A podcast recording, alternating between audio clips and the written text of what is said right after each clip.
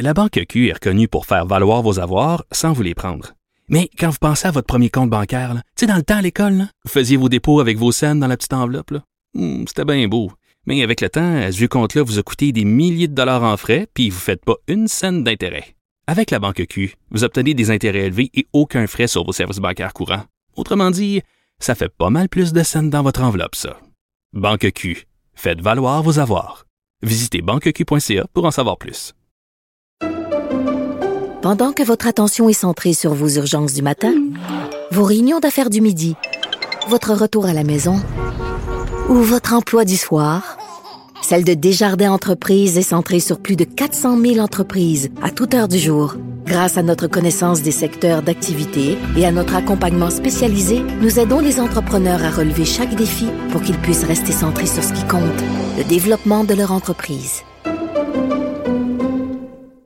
Je pense que c'est ce qui a fait sursauter le procureur de la Couronne. Nicole Gibault. J'en ai un ras le bol de ces gens-là. À mon sens, c'est de l'intimidation. Geneviève Peterson. C'est ça. Puis c'est sauve en marchette, on aura le temps de le rattraper. La rencontre. Ouais, mais toi, comme juge, est-ce que c'est le juge qui décide ça? Com- Comment ça marche? Oui, oui, oui, oui, oui, oui, oui, oui. C'est le juge. La rencontre Gibault-Peterson. Bon, parlant d'en avoir ras-le-bol de ces gens-là, Nicole, salut. Écoute, on va se parler euh, des organisateurs du convoi à Ottawa qui sont mis en demeure. Donc, il y a des citoyens qui sont tannés parce que ça fait une semaine qu'ils sont au centre-ville d'Ottawa. Et là, euh, il y a un recours collectif qui est en train de s'organiser. 10 millions de dollars, ce qui est quand même euh, un peu, puis je sais pas si c'est un hasard, là, le montant amassé par les camionneurs dans le GoFundMe. Là. Puis d'ailleurs, Ouais. non, mais c'est vrai, c'est un drôle de hasard. On a du développement dans cette histoire de GoFundMe-là. Là, ils vont procéder à des remboursements. Absolument. Mais, mais on a une demande d'injonction qui a été déposée vendre- vendredi soir aussi. Démêle-nous tout ça, là, voir, euh, premièrement, euh, ça, ça se peut-tu, où c'est que ça s'en va, puis est-ce que ça va aboutir à quelque faut chose? faut jamais oublier, euh, Geneviève, que même si c'est pas loin, là, puis que c'est juste l'autre côté du pont, ben, c'est une autre province. C'est un autre vrai. genre de droit. Alors moi, je suis pas spécialiste dans les recours collectifs en Ontario, mais à la lecture de ce que je vois, là, Mhm. ben, ça ressemble euh, terriblement. là. Pour le détail, là, puis euh, ça, non, je j'ai pas de détails sur le comment, là, exactement. Mais le recours collectif semble euh, ressemble euh, vraiment à- au recours collectif chez nous là euh, au Québec. Alors c'est sûr que c'est une personne qui a dénoncé. On connaît maintenant le nom. On a et c'est pas c'était pas euh, c'est évident, c'est-à-dire c'est beaucoup plus dans le positif. C'était évident que quelqu'un était pour se plaindre des dommages. Moi, je parle des dommages auditifs, euh, des dommages euh, de- psychologiques, de toutes sortes de dommages. Ça ça n'a Mhm. aucun sens que ces gens-là ont vécu depuis le début, que ça soit à la pièce, parce que oui, c'est vrai que c'est pas tous les manifestants, mais que ça soit à la pièce ou autrement, euh, de l'intimidation, parce qu'on a vu des scènes euh, hallucinantes. Hey, moi, j'ai capoté. Nicole, des infirmières qui disaient, moi, il faut que je me mette une pancarte sur ma voiture pour dire, je travaille en santé, laissez-moi passer. Euh, Non, non, c'est Ouais. incroyable, c'est incroyable. Bon, Donc, cette femme-là, c'est Zexili, là. C'est une fonctionnaire de 21 ans. Elle habite à quelques pâtés de maison de la colline parlementaire. Euh, bon, c'est une équipe évidemment, qui vont mener ça, là. Mais, euh, bon, elle, euh, c'est Patrick King et Tamara Litch qui sont visés, entre autres, là, qui sont les organisateurs de ce convoi-là. Oui, puis je semble comprendre qu'ils vont également, au fur et à mesure, si on est capable d'identifier d'autres personnes, on va les mettre en cause là-dedans comme défendeurs. Hmm. Alors, euh, je pense que ça peut peut-être refroidir les élans de quelques-uns, d'avoir une action de 10 millions euh, sur les épaules. Euh, c'est sûr qu'ils ont des équipes d'avocats. Je pense que quand ils sont allés puis qu'ils ont même pas pris de questions, parce que quand c'est une question controversée, la liberté de, de, de, de, de presse de poser des questions, ça n'existe pas. Là, ça semblait être à sens unique. On vous dit ce qui on est, pourquoi, quand, comment. Malheureusement, on a essayé d'aller plus loin. Mais là, en ce moment, ils ont. Je me souviens très bien d'avoir écouté la conférence de presse et qui disait bon, ben, nous, on a des équipes. Alors, ils n'ont pénal, au criminel, des équipes d'avocats, des, de, apparemment, probablement au civil, donc qui vont contester long comme le bras. Mais le, le juge s'est questionné. Une injonction au- chez nous au Québec, ben, c'est pour empêcher de faire telle telle chose.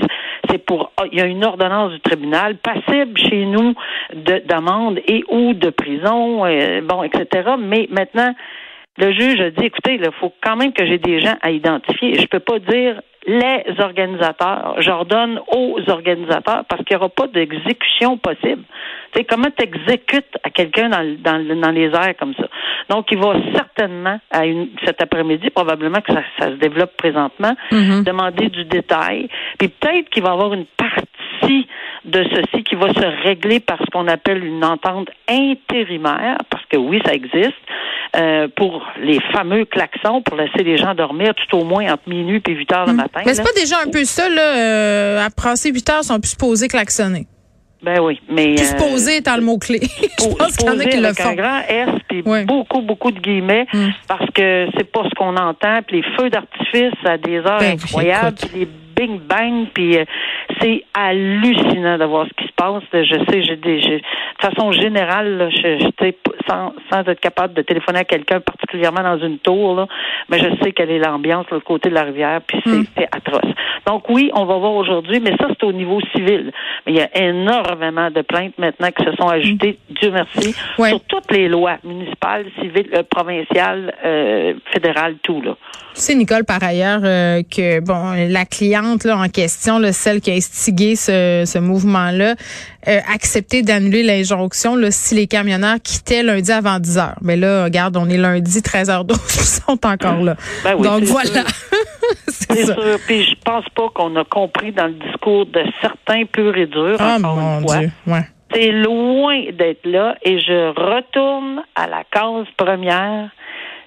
Erreur monumentale d'un service de police qui est pas capable d'avoir vu en avant.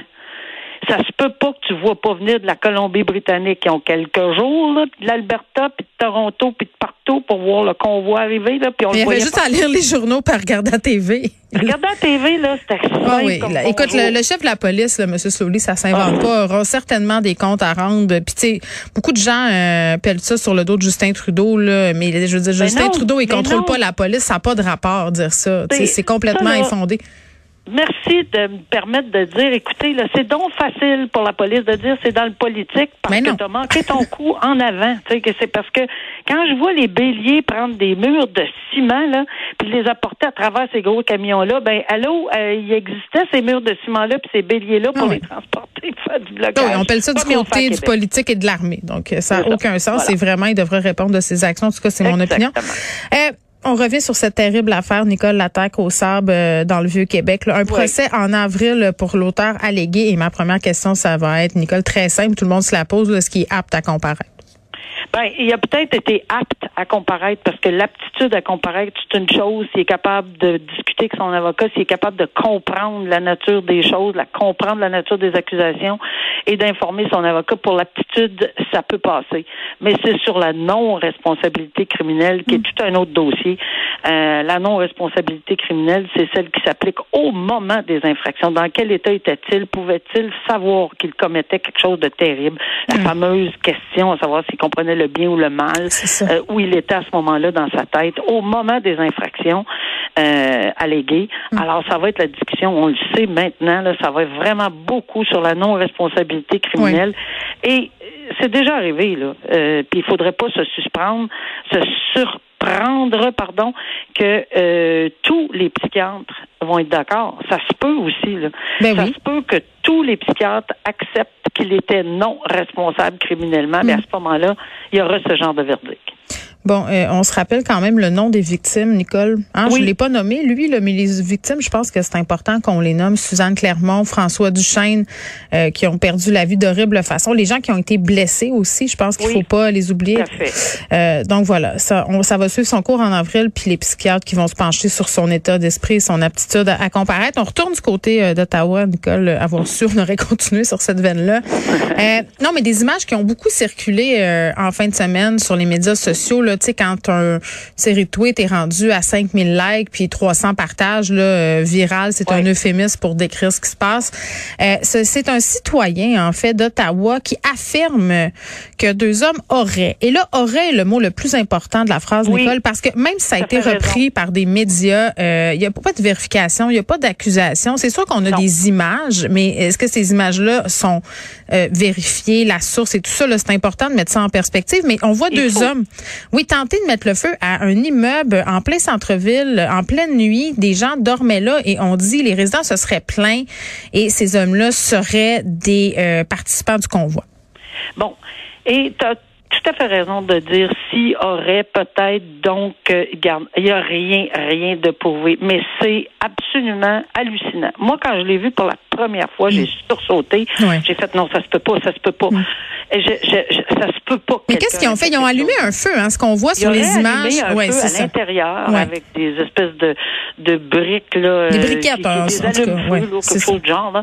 Et ce qui m'a absolument bouleversé, c'est la description également qui aurait enroulé de fameux papiers de, de, de, de Du duct tape pour, euh, pour bloquer les portes. pour bloquer les portes, pour empêcher les gens d'entrer ou de sortir. Regarde Oui. ça, ça, ça, ça, ça m'a renversé. Maintenant, si, et on dit bien si, on découvre l'identité de ces gens-là, Mm. et ils sont assez identifiables, merci, sur les vidéos, là, je pense que c'est assez évident. Si on est capable de faire une enquête poussée et que c'est pas quelque chose qui a été entre guillemets, planté, on n'a pas organisé ceci que euh, pour faire passer les manifestants pour toutes sortes de. On le sait, là, il y a toutes sortes de théories qui circulent présentement, mais c'est pas là, là. Si la police doit faire son enquête, et je sais qu'ils vont apparemment le faire, là, Ben oui. euh, pour voir évidemment s'il s'agit de, de- d'une tentative de mettre un feu ou de mettre le feu à un édifice habité, ben le code criminel est extrêmement sévère. S'il y avait eu des morts là, là-dedans, mais là on me dit si, si, si, là, mais c'est sûr que les, c'est une infraction qui est clairement euh, au code criminel pour ce qu'on appelle un incendie criminel. Et c'est passible là, de, de- de- des 14 ans, des 10 ans, des, mais ça aurait été encore pire s'il y avait eu évidemment Ben, euh, des blessés, de voire pire. Ben oui, écoute, ça nous rappelle des événements malheureux là, qui ont eu lieu au Québec. Tu te rappelles, euh, dans un petit village, là, on avait mis le feu à un bar, euh, puis il y avait plein de gens qui étaient qui étaient restés poignés là-dedans. Ça ravive de bien mauvais souvenirs. Merci Nicole. On va suivre cette histoire-là, bien évidemment, les enquêteurs qui vont se pencher là-dessus à n'en point douter. À demain. À demain, au plaisir. Au revoir.